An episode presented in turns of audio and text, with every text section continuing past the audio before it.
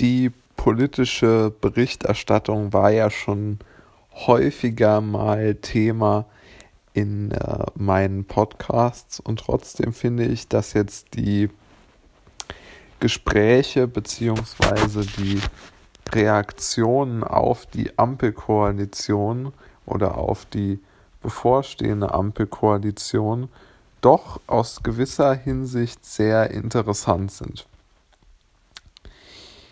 Denn es ist auf jeden Fall so, dass die Ampel ähm, immer wieder extremst,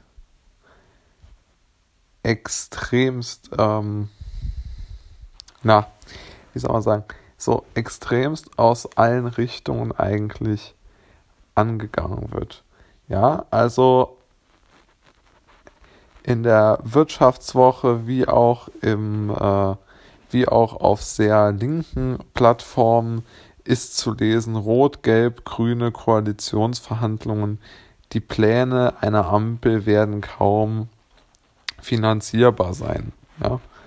Das ist so zum Beispiel in der Wirtschaftswoche ähm, die Überschrift gewesen, die ich jetzt prinzipiell auch nicht besonders ähm, äh, viel lese, aber zum Beispiel auch die Auto, Motor und Sport hat sich äh, geäußert, mögliche Ampelkoalition streicht Autobahntempolimit bei Sondierungen.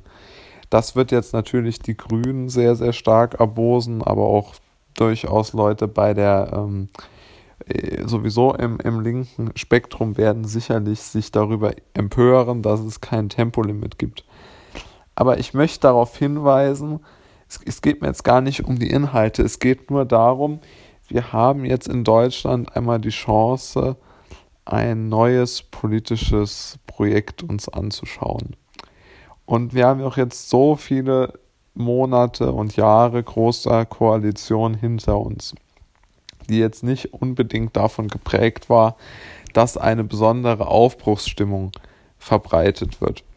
Und wieso jetzt ein solch negatives mediales Echo auf diese Ampel ähm, Vorsondierungen oder auf dieses Sondierungspapier ähm, gelegt wird, ist mir nicht so ganz klar. Ich meine, ich habe durchaus Punkte daran, die ich richtig finde und andere, die ich falsch finde, aber mich stimmt es doch tendenziell optimistisch, dass wir eine Regierung haben, die so auch noch nie zusammengearbeitet hat. Also ich glaube schon, dass eine solche Koalition in gewisser Weise etwas Erfrischendes haben könnte.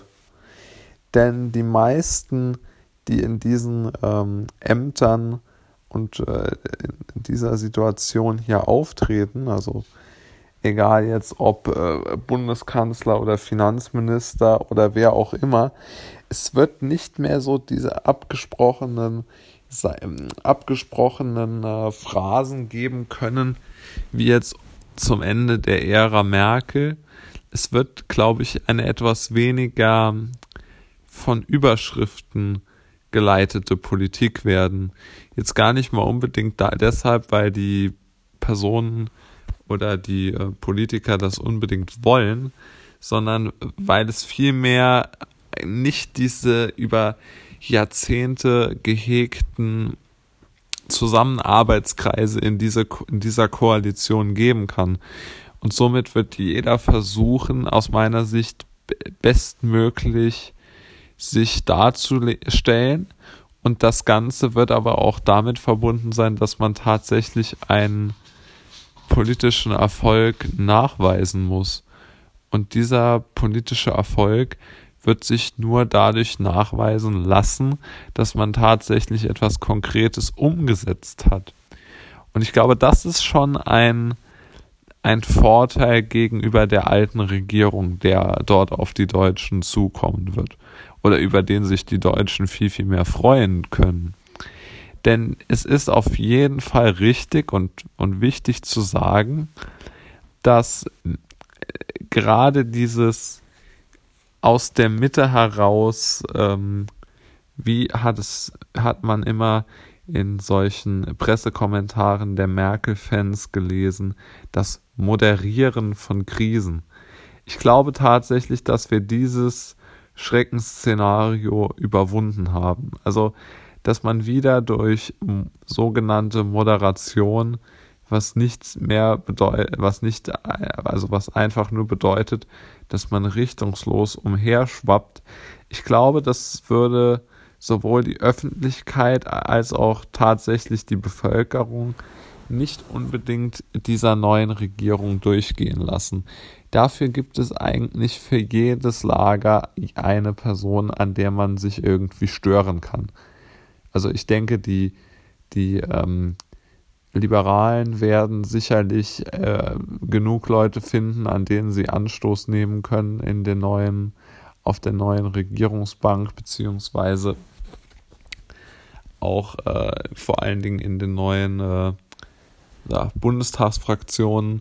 Und äh, das politisch eher linke äh, Spektrum wird auch eine Möglichkeit finden, beispielsweise ähm, sich an Lindners äh, Einsatz gegen das Tempolimit äh, zu empören oder sich dagegen zu empören, ähm, was man ja auch schon im Internet verfolgen kann.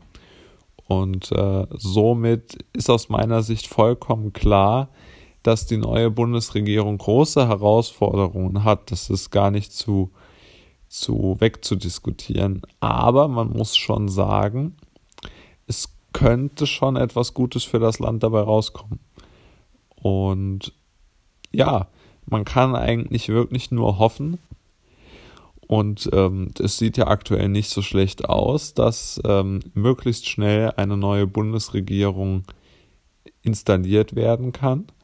Und diese neue Bundesregierung sollte dann zügig damit beginnen, sozusagen in, in dem Pluralismus, den ich gerade beschrieben habe, ihre Entscheidungen zu treffen, beziehungsweise eine nicht so einseitige Politik zu betreiben, wie es dann doch wirklich äh, gegen Ende der Ära Merkel jetzt der Fall war, sondern man sollte wirklich viele Stimmen zu Wort kommen lassen. Und ich denke, eine Koalition mit doch so unterschiedlichen Richtungen ist dafür gar kein so schlechter Ort. Deshalb bin ich äh, für Deutschland tatsächlich optimistischer, als ich vor der Wahl war. Und das, äh, denke ich, geht eigentlich vielen Menschen so, wenn sie mal ein wenig die Vergleiche ziehen zwischen der politischen Situation, die wir jetzt haben, und der politischen Situation, die wir zukünftig haben werden. Und ich denke, das ist gar nicht so schlecht eigentlich.